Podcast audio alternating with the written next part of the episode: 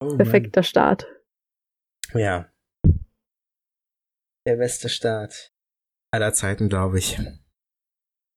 Zur Folge 26 unseres Podcasts Kotzen und Motzen. Und äh, zu Beginn darf ich auch gleich ähm, unsere ähm, mittlerweile ja vierte Gästin ähm, außerhalb der ABO. Ähm, Ach, außerhalb begrüßen. der ABO. Ja, würde ja. ich, ja, würde ich so sagen. Hier, oder? außerhalb drei. Drei oder fünf? Ah. okay.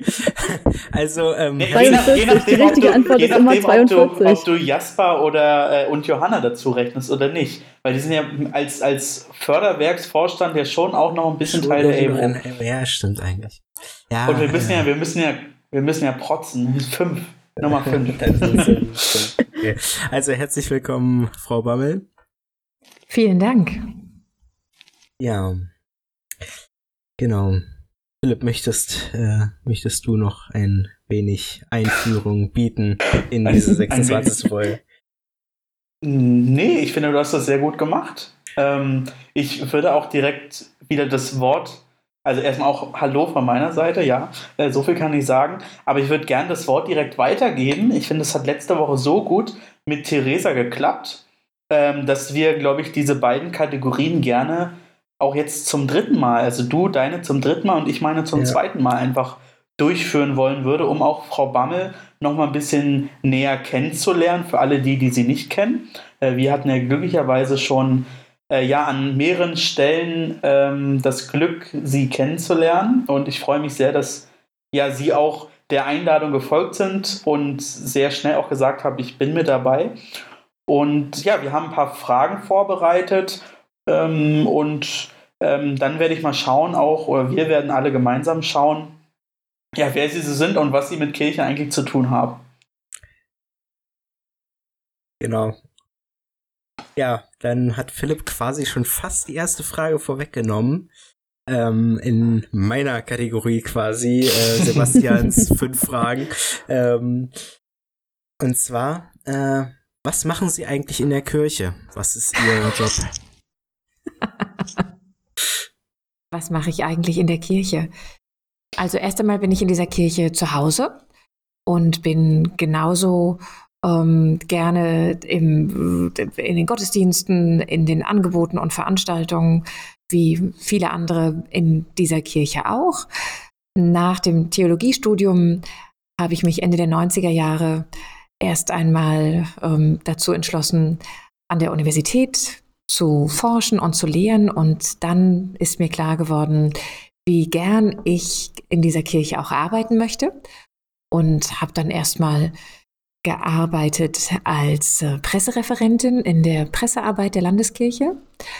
Und das war ein kurzes Intermezzo, bis ich dann mit wehenden Fahnen ins Vikariat gegangen bin.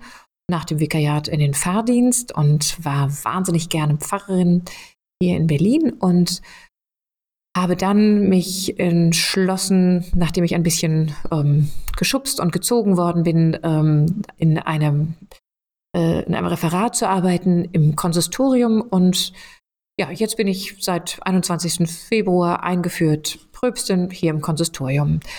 Was man da macht, ist ähm, gar nicht so leicht auf einen Punkt zu bringen. Es geht um Leiten und verantwortlich ähm, Entscheidungen treffen in Grundsatzfragen aus dem heraus, was ich kann, aus äh, der theologischen Einschätzung, ähm, aus der theologischen Kompetenz heraus. Das Konsistorium wird ja eigentlich geleitet durch ähm, die juristische Expertise, durch den Präsidenten und ähm, der ist Jurist und ähm, es geht aber um ein Zusammenspiel, um ein gemeinsames äh, Entscheidungen tragen, das kirchliche Leben unterstützen. Also dafür ein Zusammenspiel von Juristen und Theologen. Und da mache ich gerne mit. Seit kurzem. ja, eine sehr schöne Formulierung. Ähm, Sie sind in der Kirche zu Hause. Ich glaube, das äh, sollten wir alle von uns behaupten können. Ähm, irgendwie. Ähm, und Sie hatten auch schon gesagt, äh, über das Theologiestudium ähm, hat dann quasi ihre berufliche Laufbahn in der Kirche begonnen. Aber wie kam es eigentlich ursprünglich dazu, dass Sie ähm, generell zur Kirche gefunden haben? Also das ist ein etwas äh, verworrener Weg und von außen gesehen auch doch wieder nicht ganz so unüblich. Ähm, ich bin in einem Pfarrhaus aufgewachsen, ähm, habe aber erlebt, dass äh, meine Mutter nicht so ohne weiteres in den Fahrdienst gehen konnte, obwohl sie auch Theologie studiert hat und ähm, dass das immer mit einem gewissen, äh, ja, mit einem gewissen Unmut und einer gewissen Traurigkeit auch begleitet gewesen ist, dass mein Vater Pfarrer werden konnte, meine Mutter nicht.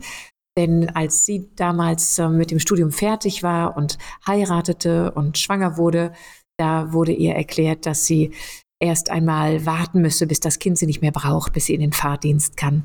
Und da hat sie gesagt, so lange kann sie nicht warten und hat sich dann entschlossen, auf einen anderen Weg zu gehen und ist dann eine ganz fantastische ähm, äh, Mitarbeiterin geworden in einem äh, in einer äh, äh, Behindertenwerkstatt und ähm, hat viel in der Hinsicht dann auch gearbeitet. Ja, insofern war das nicht für mich unbedingt der Traumweg und schon gar nicht mhm. als äh, angehende Frau. Und dann habe ich sehr äh, leidenschaftlich Sport getrieben. Das war fast noch interessanter, viel interessanter als ähm, die Konfi-Zeit und ähm, die, die junge Gemeinde. In der junge Gemeinde fand ich immer, bewegt man sich ein bisschen arg wenig. Also zumindest in der, in der ich gewesen bin und blieb dann also lieber beim Sport, beim äh, Leichtathletik und Schwimmen. Und dann habe ich äh, kurz vor dem Abitur einen Sportunfall gehabt, der hat mich dazu gebracht, dass ich ein bisschen länger liegen musste als sonst üblich, ähm, ja, gefesselt ans Bett war. Und in der Zeit musste ich dann im Liegen lernen und musste mir auch eigene Projekte suchen, habe dann angefangen, ähm, biblische Texte mit Literaturtexten zu vergleichen. Und diese Textarbeit hat mich so fasziniert und hat mir so viel Spaß gemacht, dass ich dachte, oh, ich würde gerne noch ein bisschen tiefer eintauchen. Naja, und dann habe ich das Abitur äh, gemacht und konnte dann nach dem Abitur wieder laufen und bin dann ganz schnell ähm, nach einem kleinen Zwischenhalt in England, bin dann ganz schnell an eine Universität gelaufen, die möglichst weit weg von zu Hause war und habe dann dort angefangen, Theologie zu studieren. Und bin immer ein bisschen ähm, ja, also ich war eine der ersten, die dann an einer westdeutschen Universität gelandet war aus, ähm, aus, aus Ostdeutschland heraus und ähm, es war so ein, also manche Begegnungen waren so ein bisschen Begegnungen der dritten Art. Ähm, manche waren erstaunt und überrascht, dass ähm, das so ohne weiteres jetzt geht und dass man so miteinander sitzt und studiert. Und als mhm. ich die ersten griechischen Buchstaben gesehen habe, habe ich gedacht, wow, das ist ja fast wie, ähm, wie in meinen Jahren des Russischunterrichts. Ähm, da gibt's ja Verwandtschaften. Das haben die anderen wiederum nicht verstanden und haben mich so ein bisschen schräg angeguckt. Also ja, man hat sich so miteinander angenähert. Die kleine westdeutsche Stadt war Marburg und von mhm. Marburg aus bin ich dann mit einem kurzen Zwischenstopp in die USA gegangen und habe dann in den USA weiter studiert. Und ähm, habe dann auch ähm, neben der Theologie Religionswissenschaften und Philosophie für mich entdeckt und ähm, gemerkt, was eigentlich meine, nicht nur meine deutsche, sondern auch meine europäische Identität ausmacht als weiße Mittelklassefrau, ähm, in einem Land, in dem die Fragen von Apartheidsfolgen, von Unrecht und Recht nochmal eine ganz, eine ganz andere Tonlage hatten als das, was ich bis dahin in meiner Kindheit, Jugend und meinem jungen Erwachsensein kennengelernt habe. Ja, also ich glaube, ähm, verworren hat es gut getroffen, beziehungsweise ja. ähm, es war auf jeden, Fall, also. auf jeden Fall. Ähm, es war auf jeden Fall die, würde schon sagen, die spannendste Geschichte, die wir bis dato zu hören bekommen haben. Also nicht das, nicht das, nicht das einfache, nicht das einfache übliche, ja, ich bin in einem äh, kirchlichen äh, Umfeld aufgewachsen, sondern da war dann doch noch ein bisschen mehr dahinter. Ja. Dritte Ähm, Frage jetzt, dritte Frage. Dritte Frage, genau. Ähm, Das ist schon die spannendste, glaube ich. ich ich wollte schon sagen, es ist auf jeden Fall ähm, ähm, sehr spannend, jetzt mal Ihre Meinung dazu zu hören. Und zwar, wenn es eine Sache gäbe, die Sie in einer Kirchenstruktur ändern würden, was wäre es? Da muss ich jetzt nochmal zurückfragen, was meinen Sie genau mit einer Kirchenstruktur? Kann das etwa eine Struktur in, in der Gemeinde sein oder im Kirchenkreis oder ähm, in der Synode? Was stellen Sie sich unter Struktur vor? Das ähm, ist Ihnen ganz äh, offen, ähm, wie Sie es auslegen wollen. Äh, gerne dürfen Sie es auf ähm, die EGBO beziehen, gerne dürfen Sie es aber auch auf ähm, eine Gemeinde beziehen. Ähm, irgendwas, wo Sie sagen, ähm, das wäre etwas, was ich ändern würde, wo also was mir aktuell noch nicht gefällt, ähm, beziehungsweise wo vielleicht auch Dinge durch eine Änderung deutlich besser laufen könnten. Mhm. Also grundsätzlich würde ich erstmal sagen, wir haben eine ziemlich gute Balance von verschiedenen Elementen. Wir haben das presbyteriale, synodale System, wir haben eine hohe, ähm, eine hochkomplexe Struktur der Beteiligung, ähm, der, der Partizipation. Wir haben ähm, eine ausgewogene Balance zwischen Wahlämtern und ähm, äh, gleichzeitig auch äh, den Ämtern, auf die man sich bewerben kann. Also da habe ich erstmal so ein grundsätzliches Ja vor der Klammer. Sonst würde es mir auch echt schwer fallen, ähm, darin zu arbeiten. Ich Mhm. habe strukturell äh, allerdings immer noch, oder ich sehe strukturell immer noch eine große Hausaufgabe darin, wie wir in einer größeren Selbstverständlichkeit die Stimme derer einbinden, die die Generation sein wird, die in 30 Jahren an unseren Tischen sitzen. Also die ganze Frage der Kinderbeteiligung, ähm, Kinderrechte, ähm, Mitbestimmung, ähm, die selbstverständliche Verortung, ähm, Mitbestimmung von ähm, der Generation vor 18. Das denke ich, da haben wir noch eine ganze Menge strukturelle Hausaufgaben zu machen. Wir haben noch keinen konkreten Plan, wie, wie wir das äh, stufenweise angehen können. Aber ja, so als, als Mutter und ähm, auch als diejenige, die in den letzten Jahren hier und da die Arbeit mit Kindern und Jugendlichen begleiten durfte, denke ich, ist da noch Hausaufgabenbedarf. Ansonsten ähm, finde ich, haben wir eine Aufgabe auch dahingehend, dass wir verschiedene Gemeindemodelle ähm, fördern sollten, die nebeneinander bestehen können, die aber ganz unterschiedlich sein können, ähm, Mhm. die eine Vereinsstruktur haben können oder eine Kommunitätsstruktur oder eine, eine Verbandsstruktur mit anderen Gemeinden zusammen oder die parochiale Struktur, dass ähm, diese Gemeinden nebeneinander bestehen können, gleichberechtigt und ähm, auf gute Weise miteinander ausgewogen, also komplementär. Auch das ist ein Bild, an dem ich gerne noch mitarbeiten würde. Mhm. Also zwei Beispiele vielleicht.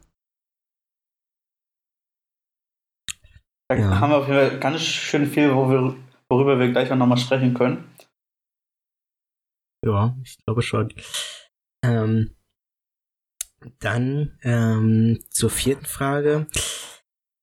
Wenn Sie mit einer Person aus der Bibel sprechen könnten, wer wäre es und warum? Ähm, ich würde gerne, sehr, sehr gerne mit Abrahams Frau sprechen. Mhm. Ähm, ich glaube, sie hat eine ganze Menge Entscheidungen mitgetragen ohne dass sie jemals danach gefragt worden ist, ob sie das wirklich möchte. Ähm, ich glaube, sie ist ein ganz entscheidender Faktor dabei, dass Abraham immer wieder neuen Mut gefunden hat, auch wenn das nicht auf den Zeilen der Bibel steht, sondern zwischendrin. Und mich würde interessieren, wo und wie ihr Glaube verankert war. Also man hört ja nicht viel von ihr, sondern nur über sie. Und mhm. das würde ich gerne noch mal ein bisschen vertiefen mit ihr. Gerne auch irgendwo ähm, in, äh, ja, in einem Zelt sitzend mit ihr gemeinsam. Das könnte ich mir auch sehr interessant vorstellen, ja. Erfährt man bestimmt noch einiges äh, von außerhalb ähm, aus der, also vor allem ähm, vielleicht noch ein paar Zusatzinformationen über andere Personen auch, ja. Ja. Ja, und dann gibt es im Neuen Testament ja zwei ähm, Figuren, die ähm, in der Apostelgeschichte, als es um die Güterteilung geht, der ersten Christen und ähm, die ersten Christen miteinander entscheiden, wie sie ähm, leben und dass sie ähm, alles, was sie haben, miteinander teilen. Und da gibt es ja zwei Personen, die nicht so ganz davon überzeugt sind, dass das der richtige Weg ist und ähm, werden auch hart dafür bestraft. Und mich würde interessieren, wie überhaupt die ersten Christen mit dieser ganzen Frage äh, umgegangen sind und welche Konflikte es da vielleicht auch gegeben hat ähm, mhm. im Blick auf das wenige, das man hat, wie man das fair miteinander teilt, wie, ähm, wie weit Solidarität reicht, wie weit äh, Gemeinschaft reicht und ähm, was sie dabei für Erfahrungen gesammelt haben. Ich glaube, das wird für uns auch ein immer drängenderes und, und eigentlich bleibend drängendes, aber dann in bestimmten Phasen der Weltgeschichte auch immer wieder drängendes Thema. Wie werden wir tatsächlich eine teilende, teilgebende und teilhabende Gemeinschaft? Und wir wissen ja eine ganze Menge von den frühen Christen und ihren, und ihren Einsichten zu Eigentum und Teilhabe und ähm, dem, was man zusammenlegt aber ich glaube, da gäbe es bestimmt noch ein bisschen mehr zu erfahren, wenn man in diese Zeit springen könnte und das mit den eigentlich Betroffenen auch zusammen diskutieren könnte. Vielleicht ist es aber auch gar nicht so schwer. Vielleicht ist nur das eigene träge Herz immer wieder so schwer und ähm, wagt immer nur in kleinen Schritten die äh, ja. Entscheidung zu treffen, ganz anders über Eigentum und teilgeben und teilhaben zu denken und danach zu leben. Ja. Spannende Einblicke auf jeden Fall. Genau. Ja, ähm, dann bleibt noch eine letzte Frage offen. Ähm, eine ähm, sehr ähm, lockere, sage ich mal, im Gegensatz zu den letzten. Ähm, was darf auf keiner Sitzung fehlen? Vielleicht auch einfach ein Nahrungsmittel. was darf auf keiner Sitzung fehlen? Das ist eine tolle Frage. Ähm, also ein Nahrungsmittel, das für mich ein entscheidendes ist und von dem ich sehr froh bin, dass es die Weltgesundheitsorganisation wirklich auch unter die Getränke, die Flüssigkeit dem Körper geben, gestellt haben, ist der Kaffee. Ich habe gerade zum Geburtstag eine völlig neue äh, Kanne geschenkt bekommen, äh, wo man, mit der man Kaffee herstellen kann, ein mhm. japanisches Modell. Ähm, mein Mann hat mir versichert, das ist wirklich dreimal magenschonender als die geläufigen äh, Kaffeekannen. Mhm. Ähm, also das, da sehe ich ganz neue Perspektiven. Aber viel wichtiger ist vielleicht noch, dass man mindestens einmal zusammen gelacht hat. Und wenn die Themen nicht danach sind und man eben doch nicht zusammen lachen kann, dass man sich wenigstens einmal ehrlich und freundlich und tief gegenseitig in die Augen geschaut hat und einfach das gute Gefühl hat, man kann sich aufeinander verlassen. Nicht in allem, nicht in jedem vielleicht und nicht total und rückhaltlos, aber doch so, dass man weiß, warum man zusammen an einem Tisch sitzt. ob das jetzt digital vermittelt ist oder analog. Das wäre schon wichtig. Und da fängt direkt Und die Kirchenglocke an. die Glocke. Entschuldigung, das, die kommt hier durchs Fenster. Darauf ein Amen. Ja, und vielen Dank für die äh, ja, ausführliche Beantwortung. Ähm, und wir machen direkt weiter mit der nächsten Kennenlernkategorie, äh, aber jetzt geht's schneller. Ähm, das hat nämlich letzte Woche, finde ich, so gut, ähm, so gut Oh ja. funktioniert, dass wir das Ja. diesmal wieder machen. Und zwar ist das, ähm, sind das Ausschnitte aus dem Fragenhagel, die wir mit den Bischofskandidatinnen und Kandidaten letztes Jahr durchgesprochen haben, wo es ja diese kleinen Videoschnipsel gab, wo sich dann die Kandidatinnen und Kandidaten vorstellen konnten. Und ein paar Fragen würde ich jetzt auch rausnehmen. Das ist eine Entweder-Oder-Frage oder eine offene Frage, die aber kurz zu beantworten ist. Und da bin ich mal ganz gespannt, was Sie so bei bestimmten Fragen sagen. Und die erste Frage, ähm, die bleibt auch immer gleich und da bin ich auch wieder ganz gespannt. Mio, Mio oder Clubmate? Ähm, Clubmate, Bulette oder Döner? Bulette, AT oder NT? AT, Lobpreis oder Halleluja-Vers? Halleluja-Vers, Markus oder Lukas? Lukas, Welche Sportart haben Sie als Kind am liebsten gemacht? Hochsprung, Wovor haben Sie Angst? Davor, dass meinen Liebsten etwas geschieht. Was macht Ihnen Mut? Menschen, die Vision haben. Bachs Weihnachtsoratorium oder Requiem von Mozart? Weihnachtsoratorium, bitte zum Mitsingen. Weihnachten oder Ostern? Ostern. Hertha oder Union? Oh, Union. Hat sie gerade Union gesagt? Wir sind noch nicht vorbei. äh, Konfirmationsspruch? Der Herr ist mein Hirte, mir wird nichts mangeln. Worüber können Sie am meisten lachen? Über richtig gute, über richtig gute, spontane, nicht vorbereitete Witze. Ah, da sind Sie bei mir gut. äh, und last but not least, äh, Ihre Jugend in drei Worten. Meine Jugend in drei Worten. Ich, ich muss nur ganz kurz hören, ob ich das richtig verstanden habe. Meine Jugend in drei Worten. Ähm, äh, sportlich, ähm, ein bisschen mit zu viel Schule und jede Menge Experimente. Ja, dann haben Sie das auch überstanden. Ich finde, das war, glaube ich, immer die gleiche Reaktion auf die Frage, Ihre Jugend in drei Worten. Da kam nicht immer, hm, meine Jugend in drei Worten. Das war immer bei allen, bei allen die gleiche Reaktion. Ich glaube, es ist die erste Person, die gesagt hat, dass sie Union äh, vor Hertha äh, sieht. Halt, halt, stopp, nee, ich habe es auch diesmal anders gefragt, weil sonst war nämlich immer Hertha oder Bayern. Da haben sich natürlich alle immer für Hertha entschieden. Das haben wir schlecht gefragt. Aber wir Stimmt. durften- Oh, aber ich wir finde das schon dur- ganz aber- in Ordnung. Aber wir durften ja die. Fragen nicht ändern, leider. Wir mussten ja immer die gleichen Fragen stellen. Wir konnten unseren Fauxpas nicht wieder gut machen. Das ist, ähm, ich finde, das ist verkraftbar. Also ich würde mal sagen, die, die richtige Mannschaft, die ist ja eh drin geblieben, deswegen macht das nicht so den großen Ja. Unterschied.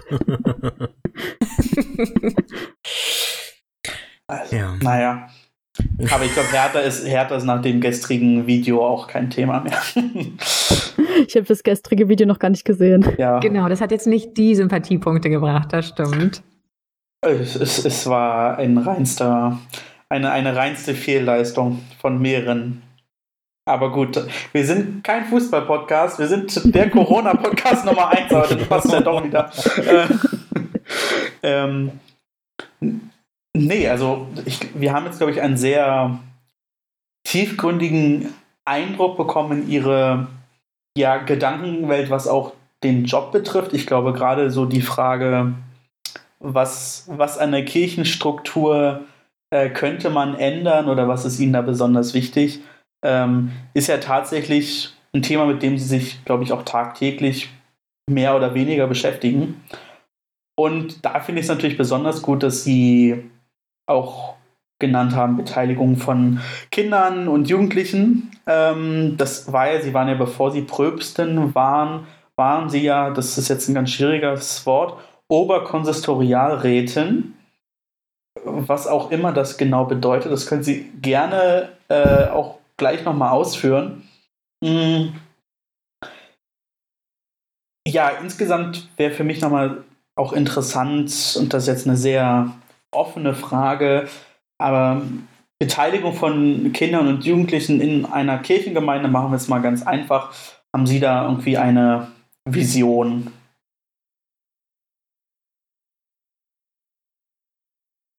Also die Vision, die man hat miteinander, ist ja nicht irgendwie im luftleeren Raum, sondern es ist ja immer etwas, ähm, was sich nähert aus ein paar Erfahrungen, aus Ideen, ähm, auch aus biblischen Bildern, wie wir ähm, Gemeinschaft feiern und Gemeinschaft leben.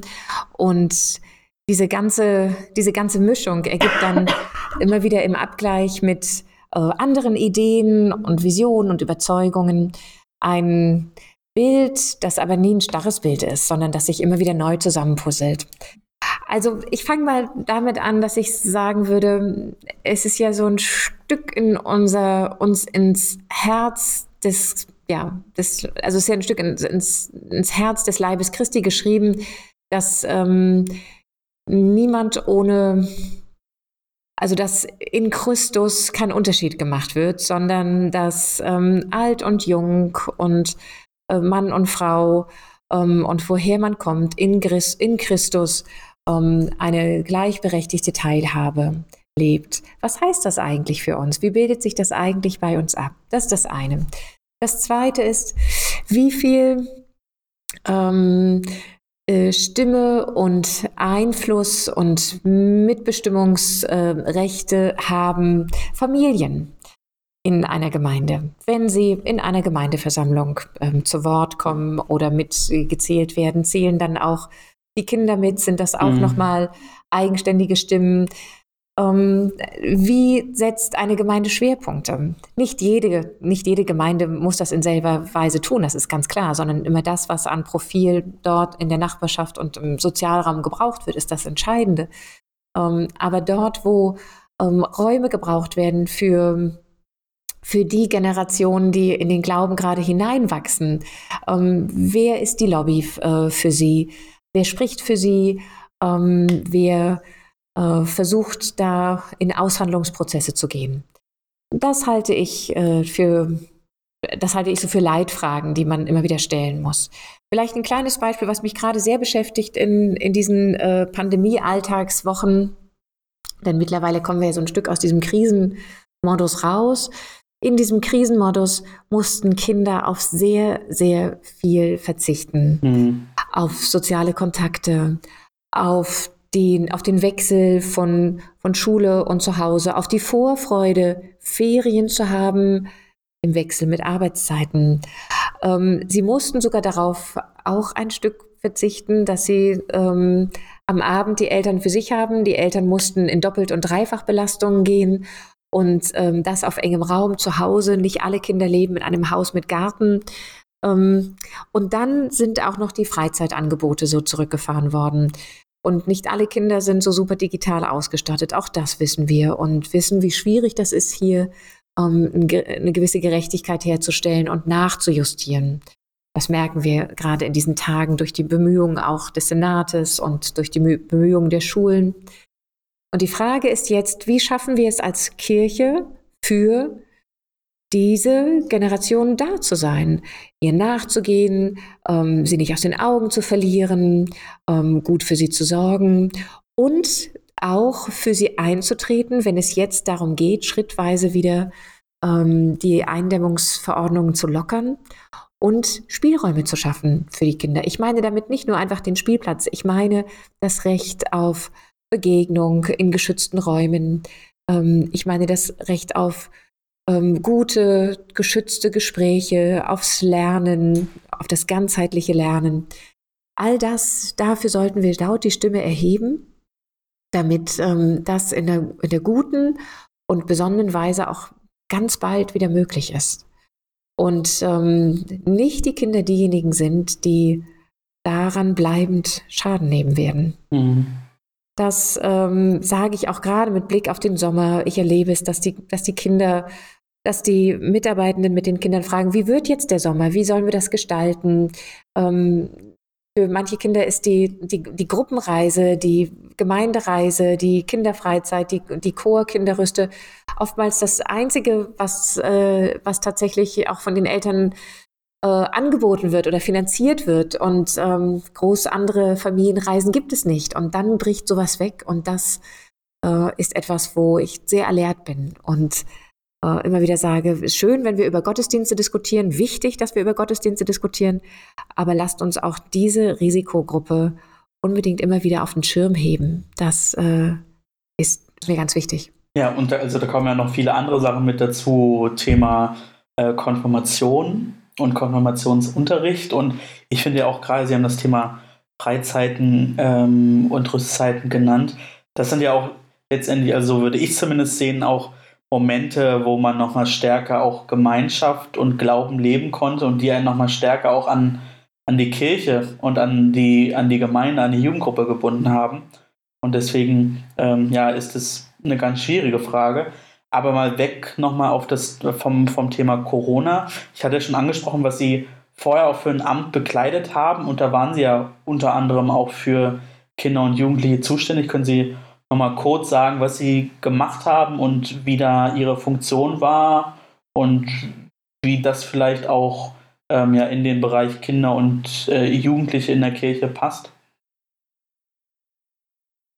Also die ähm, Leitung des Referats Kirchliches Leben im Konsistorium ähm, beinhaltete auch mit eine Verantwortlichkeit für die Arbeitsbereiche, die im AKD, im Amt für kirchliche Dienste angesiedelt sind.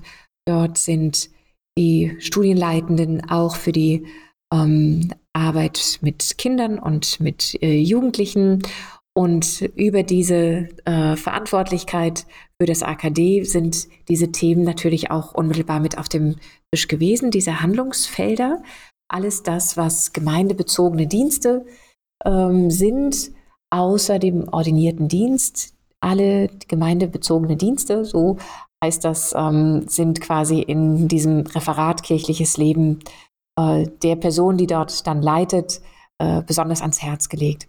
Das heißt, ähm, ich war vor allem in sehr intensiven und ganz regelmäßigem Austausch mit den Mitarbeitenden, die mit den Kindern und Jugendlichen arbeiten, mit den äh, Diakonen, Gemeindepädagogen und ähm, Jugendpfarrerinnen und Pfarrern, in erster Linie über die äh, Konvente, über die Kreisbeauftragtenkonvente, über die ähm, äh, Konferenzen, die jährlichen Konferenzen, aber auch zwischenzeitlich bei Fachtagen. Also mein Fokus war auch sehr stark auf die Berufsgruppe, die sich ähm, äh, in diesem Handlungsfeld bewegt, dass ähm, gute Rahmenbedingungen geschaffen werden für diese Berufsgruppe, damit diese Arbeit eine ähm, gute Perspektive hat.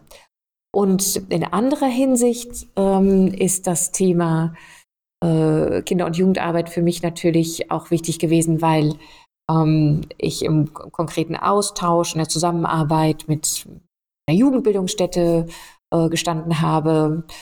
Ähm, das gehört eben auch natürlicherweise zu dem Referat mit ähm, Helmut Gollwitzer Haus Wützdorf, mhm. dort im Kuratorium mitgearbeitet.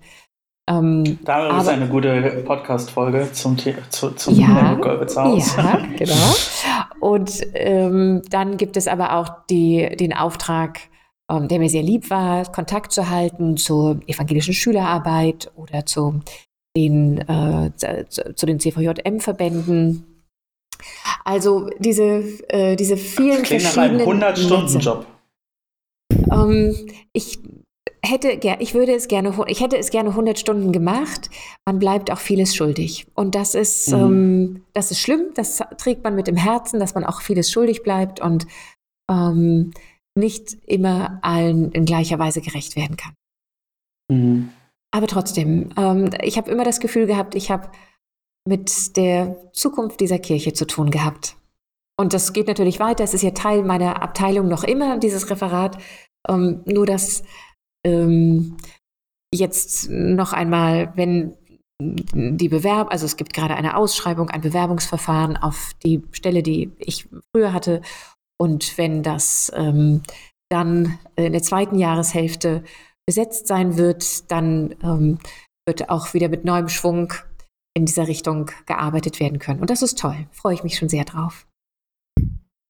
Ja, Sie haben ja gerade von einer Vision von Kirche gesprochen. Wie sieht denn Ihre Vision von einer richtig tollen Kirche in der Zukunft aus? Also, ich liebe es, von Visionen zu sprechen und habe heute früh gerade noch mal an die Vision äh, von Micha gedacht in anderem Zusammenhang. Wir sind ja gerade in der ersten Maiwoche. Wir gehen auf den 8. Mai zu die Vision von Micha eines, eines weltweiten Friedens. Also prophetische Visionen sind ähm, ja etwas ganz Faszinierendes und man taucht da ein und äh, ja, wird umfangen davon und inspiriert. So, das ist das eine, dass ähm, wir mit diesen Visionen im Rücken Kirche auf dem Weg sind. Wir sind, ähm, äh, wir gehen quasi, wir kommen quasi von einem Auftrag her. Unser Auftrag ist eigentlich klar beschrieben. Ähm, geht hin in alle Welt, ähm, lehrt und lehrt sie halten und stiftet Gemeinschaft und stiftet Jüngerschaft. Also unser Auftrag ist vom, vom Ostermorgen und vom auferstandenen Jesus her klar. Wir müssen uns unsere Ziele nicht selber ausdenken.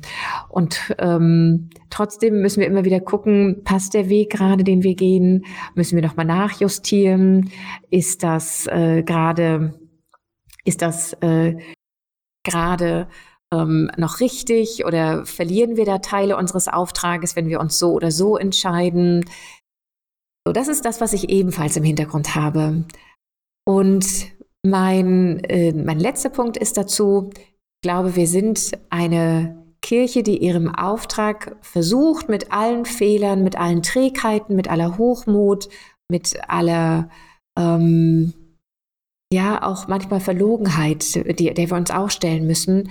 Trotzdem sind wir eine Kirche, die sich immer wieder müht, äh, in diesen drei Hinsichten ähm, Rede und Antwort zu stehen, im Verkündigen, im Bilden, den ganzen Menschen bilden und im Unterstützen und Helfen. Und wenn wir uns immer wieder darauf besinnen, dass das unsere drei wichtigen Aufgaben sind, die wir nicht einfach voneinander trennen können, sondern die ineinander übergreifen.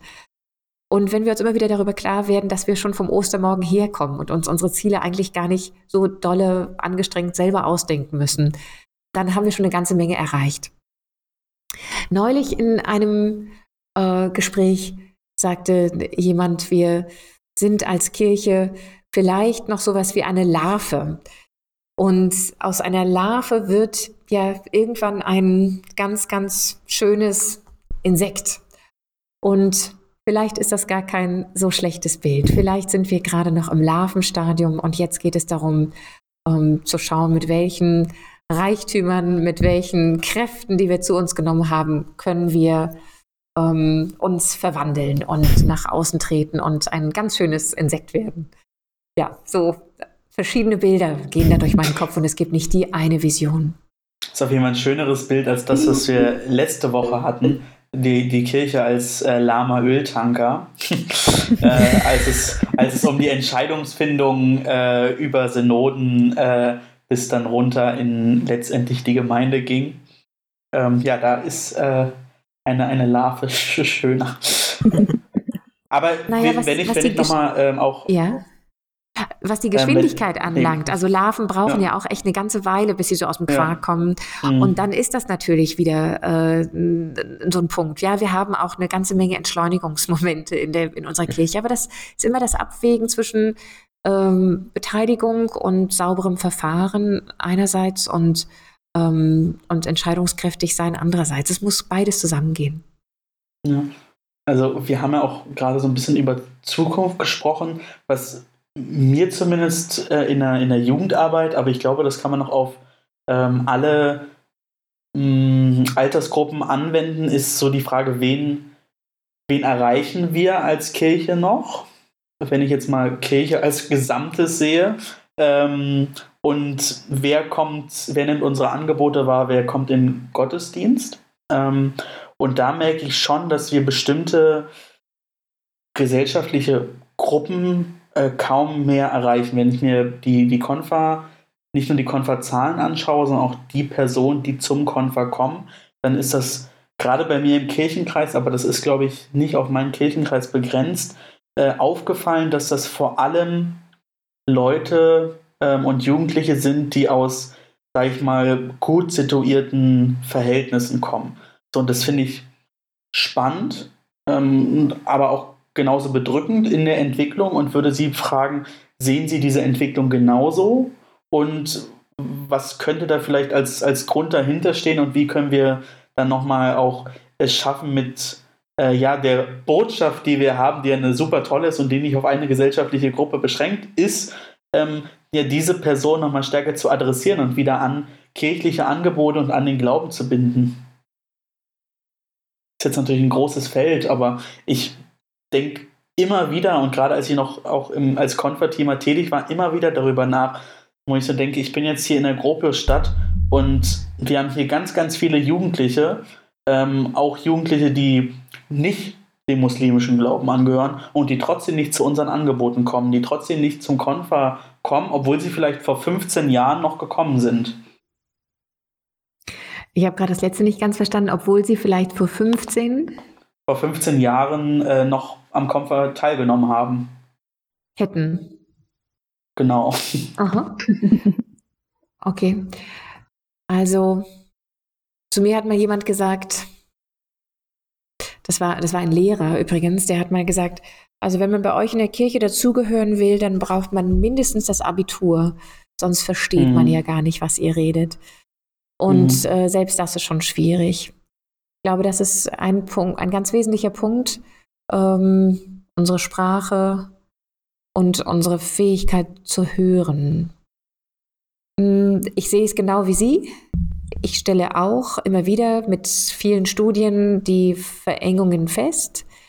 Ähm, es gibt rasend schöne Ausnahmen davon und ähm, ganz tolle Beispiele, in denen das anders ist. Aber wir ähm, besprechen seit Jahren immer wieder die Gefahr der Milieuverengung. Mhm. Und ähm, wir haben gleichzeitig eine, auch eine Tendenz dazu, immer wieder zu sagen, Sie haben vorhin die Gottesdienste angesprochen, naja, wir müssen die Gottesdienste immer noch besser und natürlich noch schöner machen und dann kommen auch schon mehr. Aber ich glaube, so wird das nichts. Ich glaube, wir ähm, brauchen nochmal andere Wege und müssen nicht uns so sehr darauf konzentrieren, alles das, was unser gottesdienstliches Leben anlangt, immer, immer noch mehr zu steigern und noch mehr das Angebot zu verdichten und ähm, noch breiter zu streuen, sondern ähm, erst einmal zu fragen, was brauchen Menschen wirklich zum Leben? Also da ticker ich noch mal so ein bisschen an, an dieser, der Frage zur Vision von Kirche an. Stellen wir uns wirklich ernsthaft die Frage immer wieder, wie können wir eine zum Leben helfende Kirche werden? Ähm, es kann sein, dass in bestimmten Lebensphasen Menschen nicht das 25. Angebot brauchen für einen Gesprächsabend. Aber sie bräuchten vielleicht äh, andere, unkomplizierte, en passant Lebenshilfe und sind dann engagierte Christen und Gemeinschaften und Gemeinden tatsächlich darauf vorbereitet? Oder passt das nicht in, in deren System?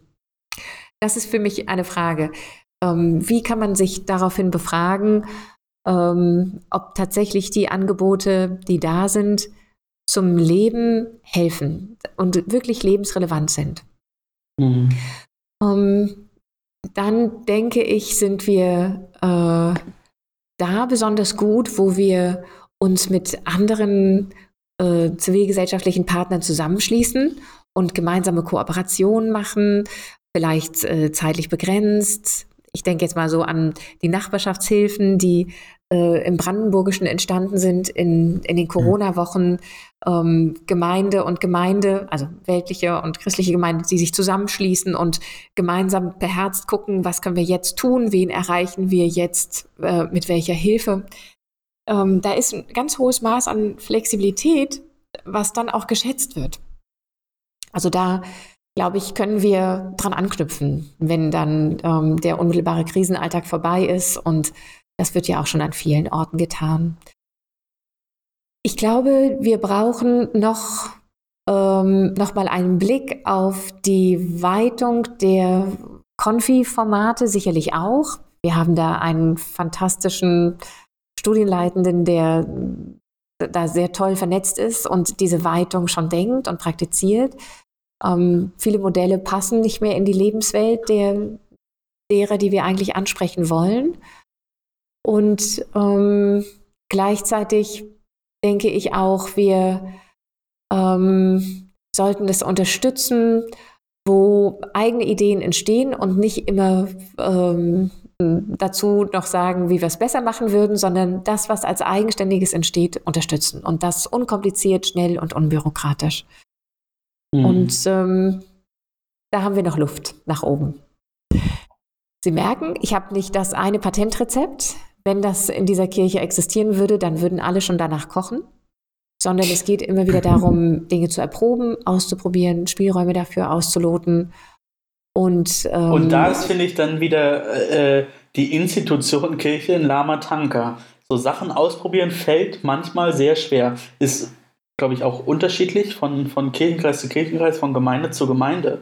Aber einfach mal eine zündende Idee zu haben und diese Idee ausprobieren. Also meine ehemalige Superintendentin hat immer gesagt, man muss immer eine Sache dreimal ausprobieren, bevor man feststellen kann, ob sie gut oder schlecht ist. Und das, das fehlt mir manchmal. Und das ist vielleicht auch die Chance, wenn man es davon sprechen kann, von, von der aktuellen Situation, dass einfach ganz viele Sachen jetzt ausprobiert werden oder werden mussten, weil man bestimmte, bestimmte Angebote ähm, ja einfach aufrechterhalten wollte, gerade als es um Ostern ging.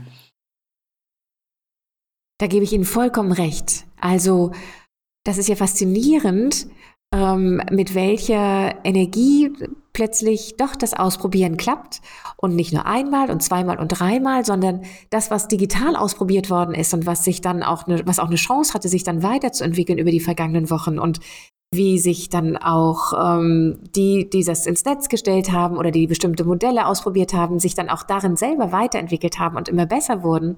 Das ist ja eine ein, eine, eine, ein riesen Erprobungsraum gewesen, der uns da in den Schoß gelegt worden ist. Und das mhm. merken mhm. wir auf allen Ebenen dieser Kirche. Ich war vorhin gerade mit, äh, der, mit der katholischen Kirche im Gespräch und da haben wir genau das auch thematisiert, wie, ähm, wie kostbar jetzt diese ganzen ähm, ausprobierten Dinge sind, die Erprobungen und wie ähm, wir das jetzt auch wirklich anschauen müssen, was wir davon erhalten wollen und nicht einfach zurückkehren zum Status quo und vielleicht uns auch fragen, was können wir lassen, damit wir das neu entwickelte tatsächlich auch weiter nähren, füttern und weiter ausbauen können. Also da ist, ähm, da ist eine Riesenchance. Wenn ich allein daran denke, wie ähm, Gremiensitzungen jetzt möglich werden mit einem Mal äh, durch, die, durch die digitalen Vernetzungen, das ist ja etwas, was vorher sicherlich auch schon technisch denkbar war, aber es gab ja irgendwie keinen wirklichen Grund, da reingeschubst zu werden. Und der entstand mhm. aber mit äh, Mitte März. Und darauf hat dann auch die Kirche als Institution reagiert, hat die Regelungen dazu angepasst. Und ähm, ich glaube, solche überraschenden Entdeckungen machen wir an ganz, ganz vielen Stellen. Und die müssen wir jetzt sammeln und gut festhalten und ähm, nicht gleich wieder drangeben und nicht gleich wieder zu einem zu einer bestimmten Normalität, die es ohnehin nicht geben wird und zu irgendeinem Status quo, den es auch so nicht mhm. geben wird, zurückkehren wollen. Das bloß nicht. Wie sehen Sie die EGPO auf dem Weg zur, äh, zur Gottesdienstöffnung am kommenden Sonntag?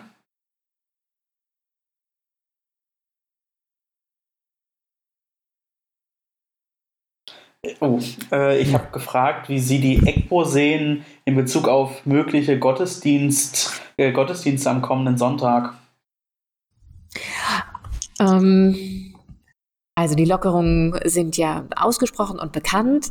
Und gleichzeitig sind bekannt, ist bekannt, dass ähm, es Begrenzungen gibt, ähm, weil die Abstände eingehalten werden müssen in den Gottesdiensten, weil nicht gesungen werden sollte, weil noch nicht das volle Bläserprogramm eingesetzt werden sollte, weil dringend empfohlen wird, ähm, doch dort, wo der Abstand unterschritten wird, mit Maskenschutz zu arbeiten und, und, und. Da gibt es also einerseits die Öffnung, und das finde ich schön, für Menschen ist das wichtig.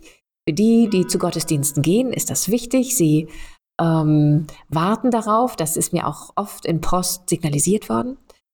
Andererseits gestehe ich, ein bisschen äh, mau wird mir dabei und ein bisschen dämpft das auch die Vorfreude, wenn man all diese Regelungen sieht. Und äh, wir haben uns da als Kirche ja zu verpflichtet, um wirklich den Schutz an erste Stelle zu stellen.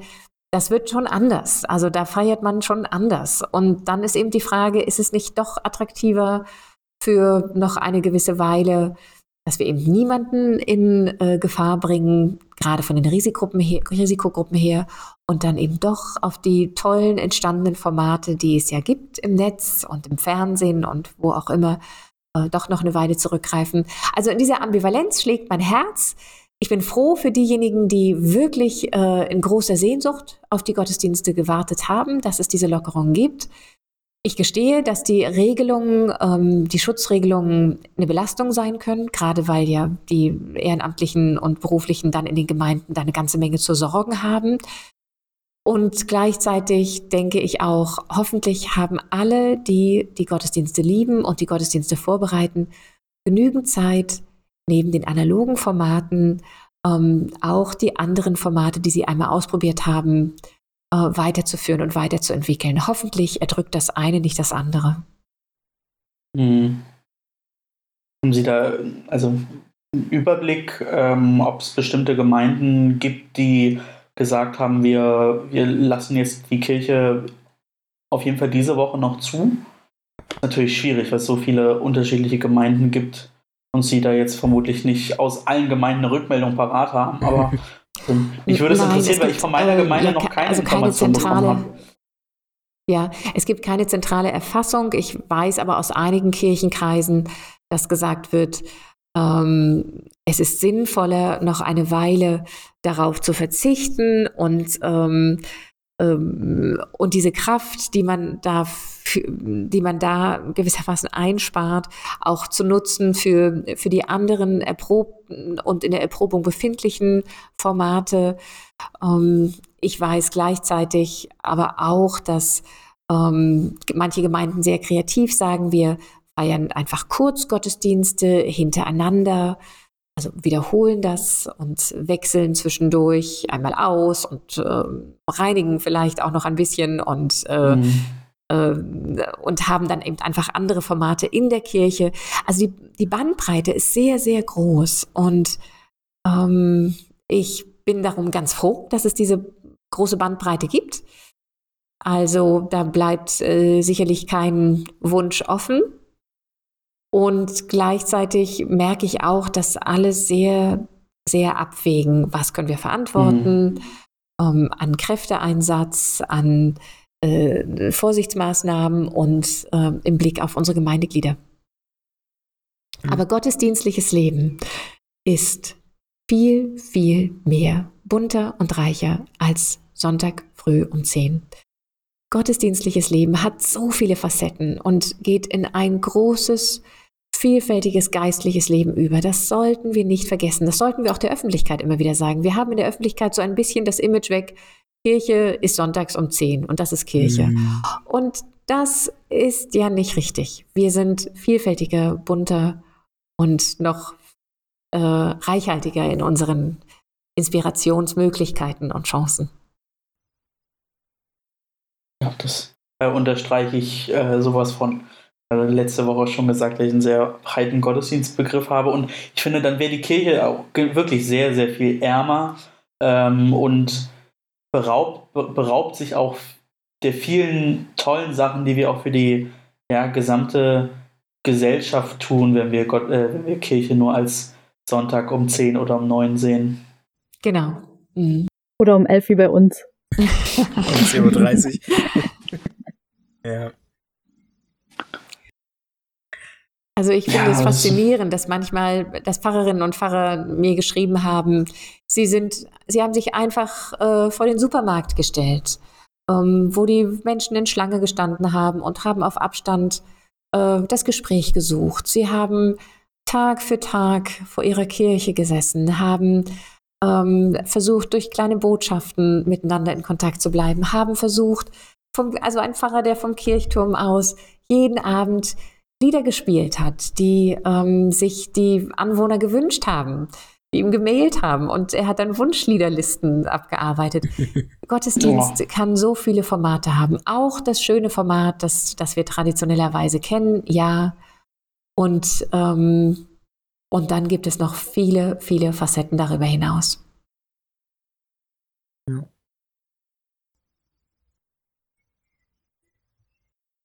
Ja, also ganz, ganz spannend, auch ganz viel auch über, über das Thema ähm, Kirche im digitalen Raum gesprochen. Das äh, passt thematisch sehr gut, weil wir letzte Woche Theresa Brückner zu Gast hatten, die so ein bisschen ja ihre, ihre Vision von digitaler Kirche und auch ihre, ihre Stelle und sich als Person vorgestellt hat. Und das war ja sehr spannend ähm, und zeigt auch wirklich nochmal, wie ja der digitale Raum auch äh, genutzt werden kann. Und das ist natürlich für uns Jugendliche auch was ganz Besonderes und wir haben das letzte Woche besprochen, wir haben das auch äh, schon häufiger besprochen, dass selbst wir in der Jugendarbeit, wo man vielleicht sagen müsste, die Generation hat vielleicht am meisten mit digitaler Technik zu tun, auch sehr überrumpelt waren von von der Möglichkeit und nahezu dem Zwang, jetzt über digitale Wege uns zu vernetzen und Angebote in den digitalen Raum äh, zu verschieben. Ähm, und da finde ich, also finde ich es toll, von Ihnen auch nochmal zu hören, ja, der digitale Raum, der ist äh, gerade jetzt, aber auch zukünftig nachhaltig wichtig für ähm, Kirche, kirchliches Leben und ähm, ja, Leben des Glaubens. Ähm, und finde auch spannend, dass wir als ABO bestimmte Sachen äh, jetzt ausprobiert haben. Die digitale Landesjugendversammlung, die ja am vorletzten Wochenende stattgefunden hat, die, glaube ich, auch korrigiert mich, wenn ich was Falsches sage, doch auch inhaltlich ähm, deutlich besser gelaufen ist, als man es vielleicht gedacht hätte vor anderthalb, zwei Monaten. Ähm, und bin ganz gespannt, wie auch wir als ABO äh, die, den digitalen Raum besser mit unseren kirchlichen Angeboten besetzen können. Ja, ja. Mhm. Also ich bin auch immer wieder erstaunt darüber, wie ähm, unkompliziert bestimmte Meetings klappen, Bewerbungsgespräche, die man digital führen kann, ähm, Absprachen, die man schnell und unkompliziert treffen kann. Wir sparen ähm, so viel Reisezeit. Und jetzt äh, mhm. miteinander nochmal ein Stück bewusster zu entscheiden, welch, für welche Dinge brauchen wir wirklich die physische Präsenz miteinander, den Kontakt, denselben Raum und wofür brauchen wir es nicht. Ich glaube, wir haben alle nochmal einen riesen Lernschritt gemacht, diese Frage bewusster zu stellen. Und das ist toll. Das ist wirklich äh, ein, ein, ein Riesengeschenk. Und ich hoffe, dass wir ähm, daran weiterarbeiten und nicht äh, stagnieren und gute Programme finden, die uns noch leichter miteinander verbinden und ähm, dass wir da ähm, auch auf gute Mischformen zugehen. Ja, da setze ich sehr drauf. Sie ich haben gesagt, tatsächlich auch ähm, immer sehr wichtig zu überlegen, was braucht tatsächlich die, die physische Begegnung und was geht digital, aber da auch ganz doll den, den Fokus drauf zu haben, ähm, dann nicht bloß zu sagen, ah, naja, das ist jetzt sozusagen das, das Unbequeme oder so, sich mhm. zu treffen. Ähm, also klar, jetzt gerade in der Situation ist es nochmal ganz anders, aber also natürlich ist es super bequem, wenn ich jetzt weiß, ich muss die anderthalb Stunden oder so, die ich brauche, nicht ins Amt für kirchliche Dienste fahren. Und trotzdem merke ich ganz, ganz doll auch, was für ein Geschenk das ist, Leuten tatsächlich gegenüber zu sitzen und wie, wie einfach dann auch ein Gespräch funktionieren kann, das erlebe ich gerade als ganz, ganz großes Geschenk. Ähm, dass zum Beispiel so eine Sitzung von der Jugendkammer jetzt digital natürlich stattfinden kann, aber es doch ein ganz anderes Arbeiten ist. Oh, ich erinnere mich an den einen Skype-Call, den wir hatten in der Jugendkammersitzung, als Sie auch zu Gast waren. Äh, da hat es noch nicht ja. so gut mit der Technik funktioniert. ja, ja. Ja, das stimmt. Aber es, war, es waren Anfänge. Es waren Anfänge. Mhm ich merke, dass meine ähm, Kinder von morgens bis abends äh, auf ihren E-Learning-Plattformen sind, dass sie dann in den digitalen Fernunterricht gehen für, mit, mit ihrer Musiklehrerin. Ähm, meine Tochter nimmt Tanzvideos auf und schneidet sie zusammen mit, ähm, mit anderen aus ihrer Tanzgruppe. Das ist alles super und die sind tausendmal fitter als ich, aber sie merken eben auch, es gibt etwas, was unersetzbar ist an physischen Kontakten und am physischen Austausch. Und ähm, ich glaube, da, das können wir auch ganz stark machen miteinander und ähm, da äh, genau drauf äh, den Finger legen. Und tun wir ja auch schon. Tun wir auch schon.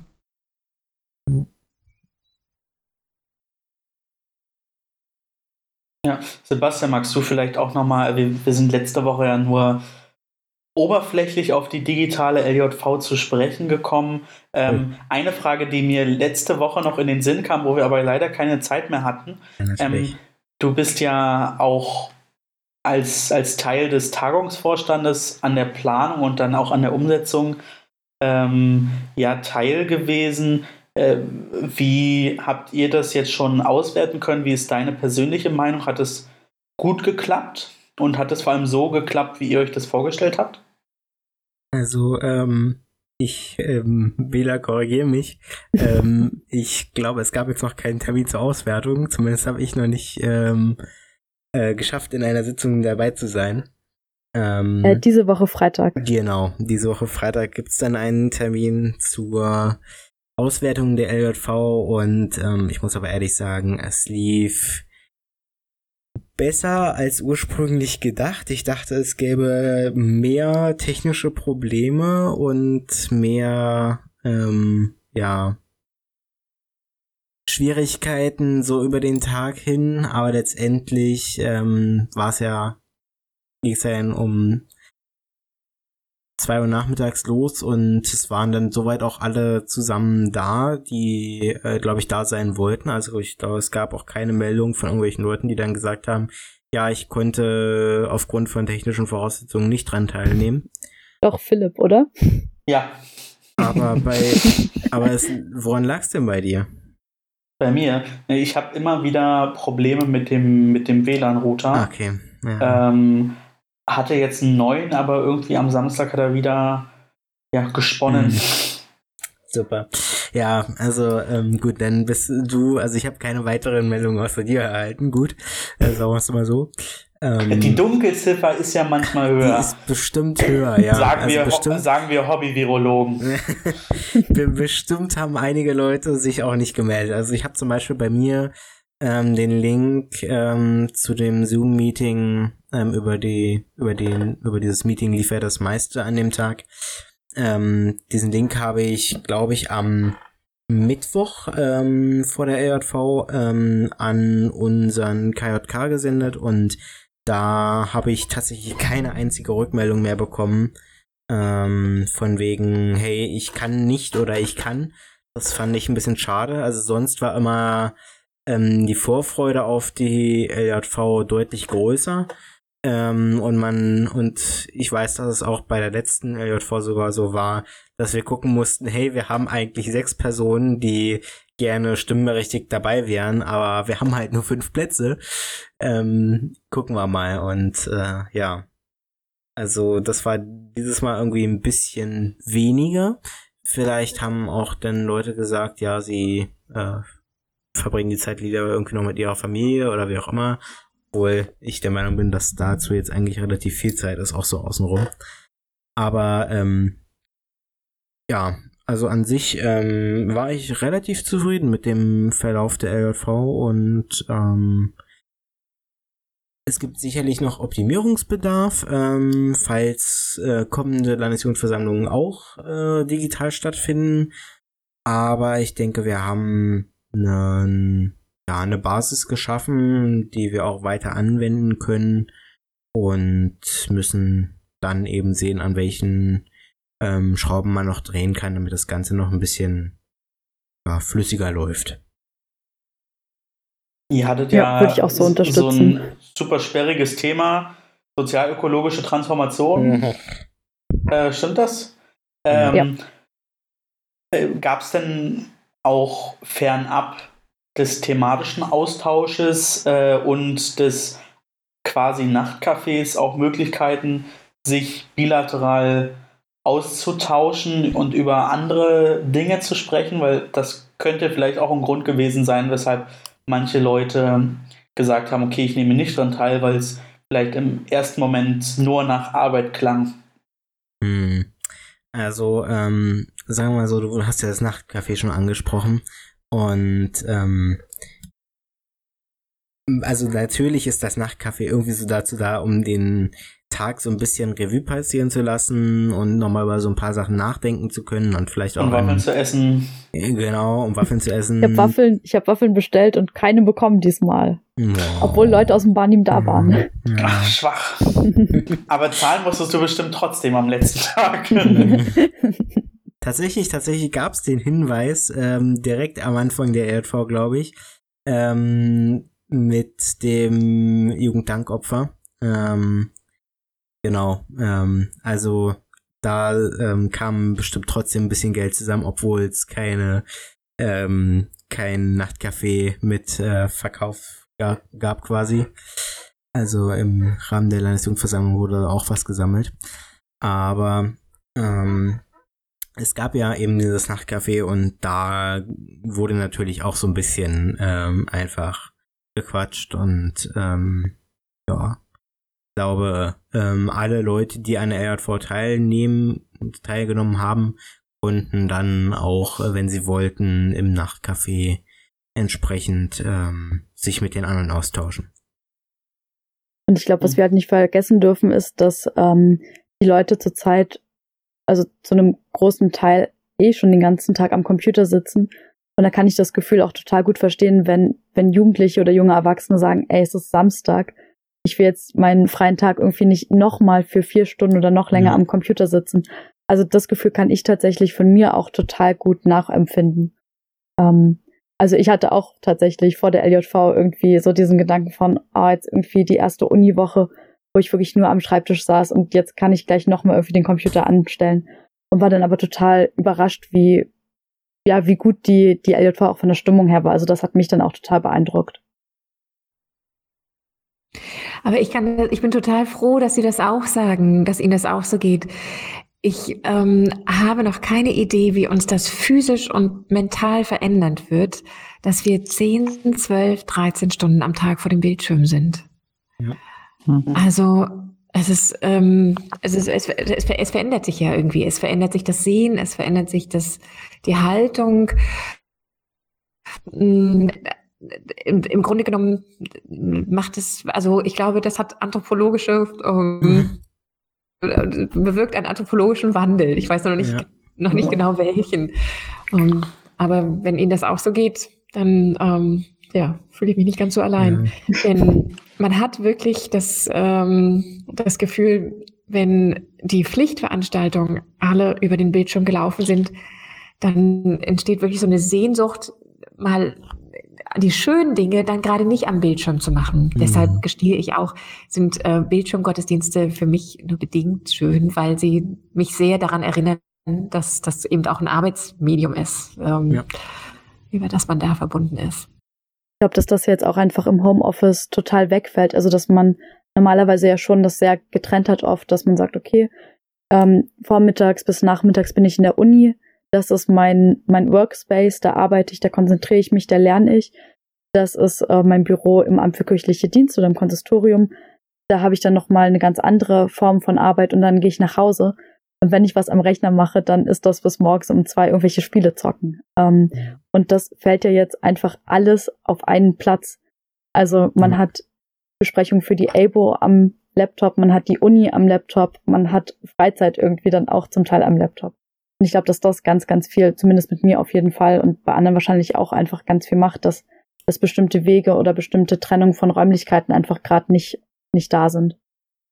Ja, ich glaube, ähm, dass das reine Bildschirmarbeiten und ähm, die Freizeit am Bildschirm ist nicht zwangsläufig das Problem, aber ähm, wie Sie Frau Bammel auch gerade schon gesagt haben, ähm, das Problem ist auch ähm, wirklich die Örtlichkeit und ganz wichtig ist, glaube ich, auch die Abwechslung dann zwischendurch. Also wenn ich ähm, jetzt so zurückdenke, ich bin jetzt drei Jahre lang quasi ähm, immer zu meiner Arbeitsstätte gefahren, ähm, so zweieinhalb Stunden am Tag ungefähr unterwegs gewesen dafür und ähm, habe da halt meinen festen Arbeitsplatz und jetzt ähm, arbeite ich von zu Hause, habe keinen Arbeitsweg mehr, ähm, bin heute das erste Mal so wirklich rausgekommen, sage ich mal, ähm, weil mein Auto zur Inspektion musste, aber ansonsten ähm, ich lebe bis zum heutigen Tage, sage ich jetzt mal, jetzt noch zu Hause.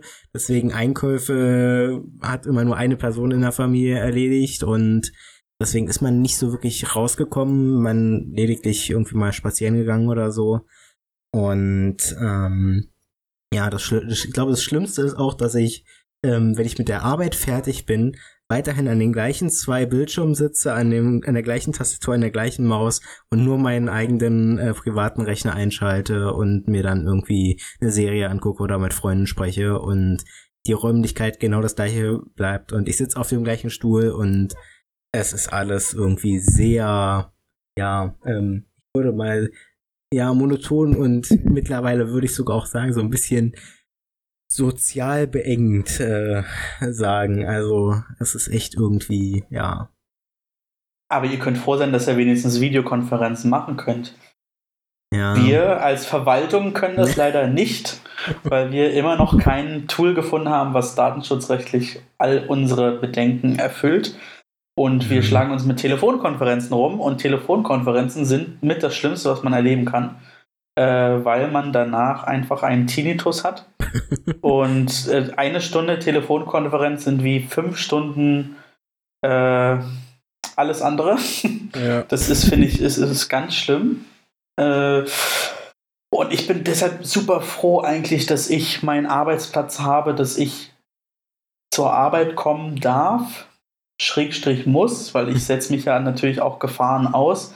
Aber eine Konstante im Leben zu haben, sein Arbeitsplatz, ist schon, da bin ich sehr dankbar für.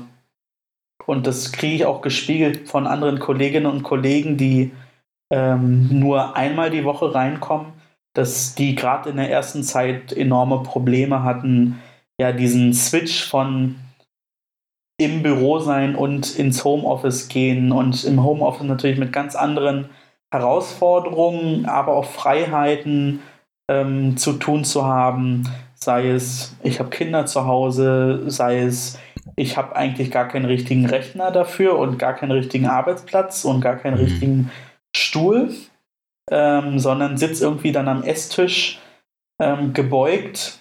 Und das ist natürlich auch keine optimale äh, Arbeits, äh, keine optimalen Arbeitsbedingungen. Ja. Und ja, man merkt einfach insgesamt, dass man auf bestimmte Entwicklungen und ich denke, man konnte da, also ich habe die letzte Zeit auch drüber nachgedacht, als es so im Januar, Februar noch in den Medien war, so wirklich der Virus auf China begrenzt, wo es gar nicht so wirklich in, in, in den Medien und im öffentlichen Bewusstsein darum ging, dass das überhaupt für Mitteleuropa oder gar Deutschland so ein Problem werden könnte, dass wir auf diese Entwicklung gar nicht so wirklich gefasst waren und wir jetzt an einem bestimmten Punkt, glaube ich, sehr weit sind, was Videokonferenzen angeht und das nicht nur auf das gesellschaftliche Leben, sondern auf die Kirche speziell bezogen ist, dass wir da ganz gut aufgestellt sind, aber dass bei anderen Punkten dann auch wieder ja bestimmte Sachen fehlen und man hätte eigentlich auch in bestimmten Sachen schon weiter sein können. Mhm. So retrospektiv, muss ich ehrlich sagen, als das Ganze so in China richtig schlimm geworden ist, ähm, bin ich natürlich nochmal richtig schön nach Frankfurt geflogen und hatte ein ähm, Frankfurt oder? Ja, nee, nee, nicht Frankfurt oder nach Frankfurt Main und ähm, hatte da von der Arbeit aus ein Meeting mit 30 Personen oder so. Oh, jetzt und ist gerade wieder eine Leitung gebrochen. Jetzt ist eine Leitung gebrochen. Ist sie jetzt wieder da? Hallo? Wir haben vorbei verloren. Verloren. Ähm, Liebe, ähm, liebe Gesprächspartner, ich muss eine Kleinigkeit sagen. Ich habe um 20 Uhr ein nächstes äh, Zoom-Meeting mit äh, einer Ehrenamtsgruppe. Natürlich. Hallo. Hallo? Ja. ja. Dann machen wir äh, einen, einen vierminütigen, vierminütigen äh, Abschluss dieser Episode, zumindest mit Ihnen äh, und reden dann vielleicht nochmal äh, weiter äh, ja. zu dritt. Vielleicht auch nicht, doch.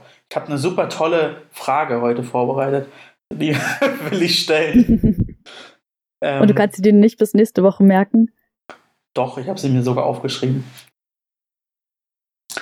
Ähm,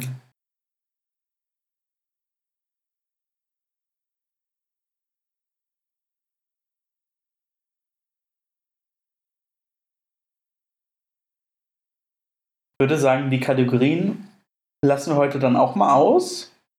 Ja. Äh, und Sebastian, ich würde dir gerne das letzte Wort übergeben, das du gerne an die Gästin auch übergeben kannst.